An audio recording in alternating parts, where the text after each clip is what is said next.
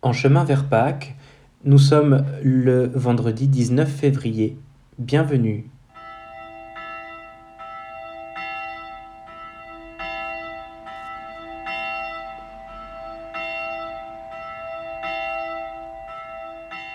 Prenons quelques instants de silence pour nous recueillir et nous placer dans la présence de Dieu, Père, Fils et Saint-Esprit.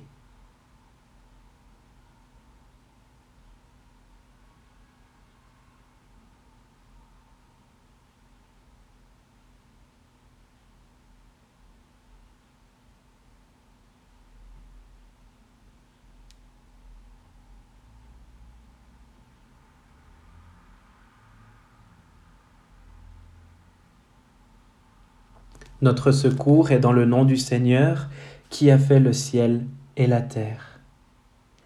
Évangile de Jésus-Christ selon Luc, chapitre 5, les versets 27 à 32. Jésus sortit et vit un collecteur d'impôts du nom de Lévi assis au bureau des taxes. Et lui dit, Suis-moi. Quittant tout, il se leva et se mit à le suivre. Lévi fit à Jésus un grand festin dans sa maison. Et il y avait toute une foule de collecteurs d'impôts et d'autres gens qui étaient à table avec eux. Les pharisiens et leurs scribes murmuraient, disant à ses disciples, Pourquoi mangez-vous et buvez-vous? Avec les collecteurs d'impôts et les pêcheurs.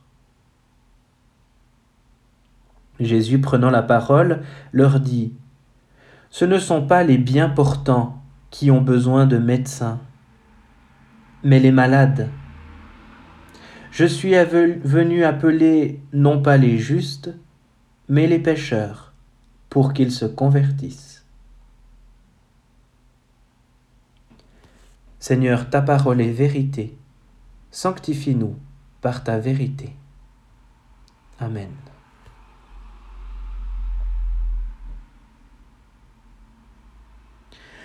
Ce ne sont pas les justes, mais les pécheurs que je suis venu appeler à la repentance. Un commentaire d'Ephrem de Nizib. Si c'était moi qui te dis ces choses, je te permettrais de ne point écouter. Mais si c'est le Seigneur même qui parle, pourquoi méprises-tu ta vie et fais-tu si peu cas de ton salut? Que si tu aperçois en toi les plaies secrètes et cachées que t'ont faites les pensées et les actions, pourquoi en négliges-tu la guérison? Pourquoi crains-tu le médecin? Il n'est point dur ni inhumain ni sans pitié. Il n'emploie ni le fer ni le feu. Il ne se sert d'aucun médicament rude ou douloureux. Il guérit par sa seule parole. Si tu veux t'approcher de lui, tu le trouveras plein de bonté et de miséricorde. Pour l'amour de toi, il est sorti de son Père et il est venu dans le monde. Il s'est incarné pour toi, afin que tu viennes à lui sans crainte. Il s'est fait homme pour toi, afin de te délivrer de tes cruelles blessures. Il t'appelle avec une grande affection et toutes sortes de bonté. Approche-toi, pécheur, et il te guérira facilement décharge-toi du pesant fardeau de tes péchés. Offre-lui l'encens de tes prières et applique à ta pourriture le remède de tes larmes. Car ce céleste médecin est bon et charitable. Il guérit les blessures par les larmes et les gémissements. Quand quelqu'un vient à lui pour être guéri, il voit son cœur, sa volonté et toutes ses inclinations. Et lorsqu'il s'approche avec de bons sentiments et une ferme résolution, alors ce Dieu plein de clémence va aussi par sa grande bonté au-devant de ceux qui le cherchent. Et avant que la personne ait levé les yeux vers lui, il lui dit, Me voici. Et même avant que celui qui le cherche se soit approché de lui, il lui ouvre son trésor. Il répand sur lui ses richesses avant qu'il ait versé des larmes, et il se réconcilie avec lui avant qu'il l'implore. Ainsi le pécheur obtient la miséricorde du Seigneur avant qu'il le prie. De plus, il ne fait point de reproche au pécheur qui vient à lui. Il ne lui dit pas Pourquoi as-tu si longtemps servi mon ennemi et m'as-tu volontairement rejeté, moi qui suis ton Seigneur? En vérité, nous sommes tous des hommes et des femmes bien heureux d'avoir un Seigneur si doux qui oublie le mal.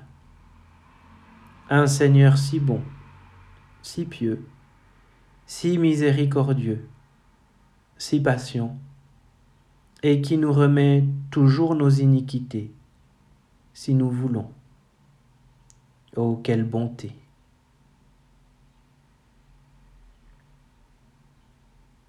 Prenons encore quelques instants de silence.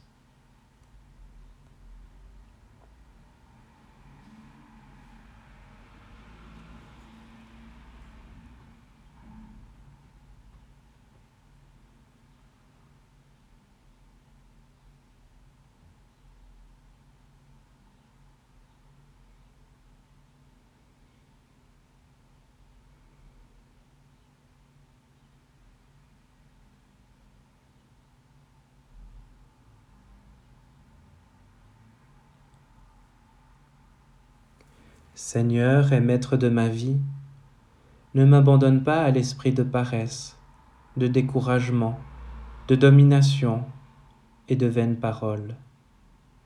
Mais fais-moi la grâce, à moi ton serviteur, de l'esprit d'intégrité, d'humilité, de patience et d'amour. Oui, Seigneur roi, accorde-moi de voir mes fautes et de ne pas juger mon frère ô toi qui es béni dans les siècles des siècles. Amen. Et que Dieu Tout-Puissant et plein d'amour nous bénisse et nous protège, le Père, le Fils et le Saint-Esprit. Amen.